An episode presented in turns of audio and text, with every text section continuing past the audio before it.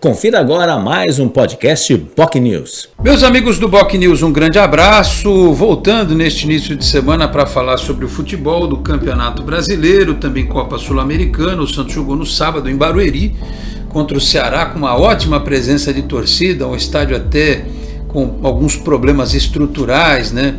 Que é a Arena Barueri, aquela divisão com a torcida visitante que prejudicou até a possibilidade de mais gente assistir o jogo. Né? É bom até que as autoridades, a Prefeitura de Barueri a Polícia Militar revejam essa, esse jeito de é, proteger, digamos assim, a torcida visitante, porque perde-se dinheiro, todo mundo perde nessa história. Então, se o Santos for jogar lá novamente, que isso possa ser modificado. A questão do gramado também, o acesso à internet, problema com catracas, o torcedor sofreu para entrar no estádio e depois vendo o jogo do time, né? Que empatou com o Ceará, um gol incrível perdido pelo Angulo, né? que nem o Felipe Brandão, que é o nosso produtor aqui, perderia aquele gol. Ele daria um peixinho, acertaria no ângulo, não perderia de forma alguma o gol que o Angulo perdeu.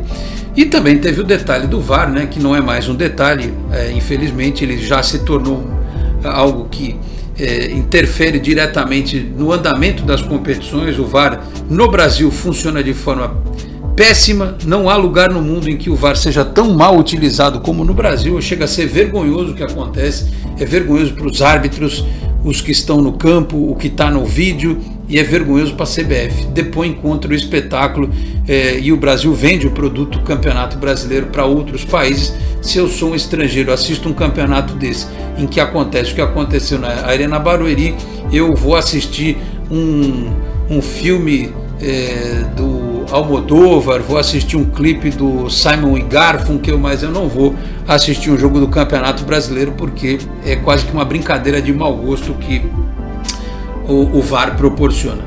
É, então o Santos foi prejudicado, não jogou bem também, é verdade, e agora tem esta partida contra o Banfield pela Copa Sul-Americana nesta terça 7h15. Precisa vencer por 1 a 0 para garantir tranquilamente a classificação. Pode classificar com empate, mas depende do saldo de gols do jogo envolvendo o Lacaleira contra a Universidade Católica do Equador. Para não ficar pendurado no resultado dos outros, é melhor o Santos fazer o papel dele e garantir o resultado. Até para buscar um pouco de tranquilidade, esse jogo com o Banfield vai, ter vai ser uma espécie de válvula de escape, porque o Santos vem de três resultados ruins, né? Perdeu é, pro é, perdeu para o Goiás, ganhou do próprio Lacaleira, mas apresentando um futebol muito abaixo, né?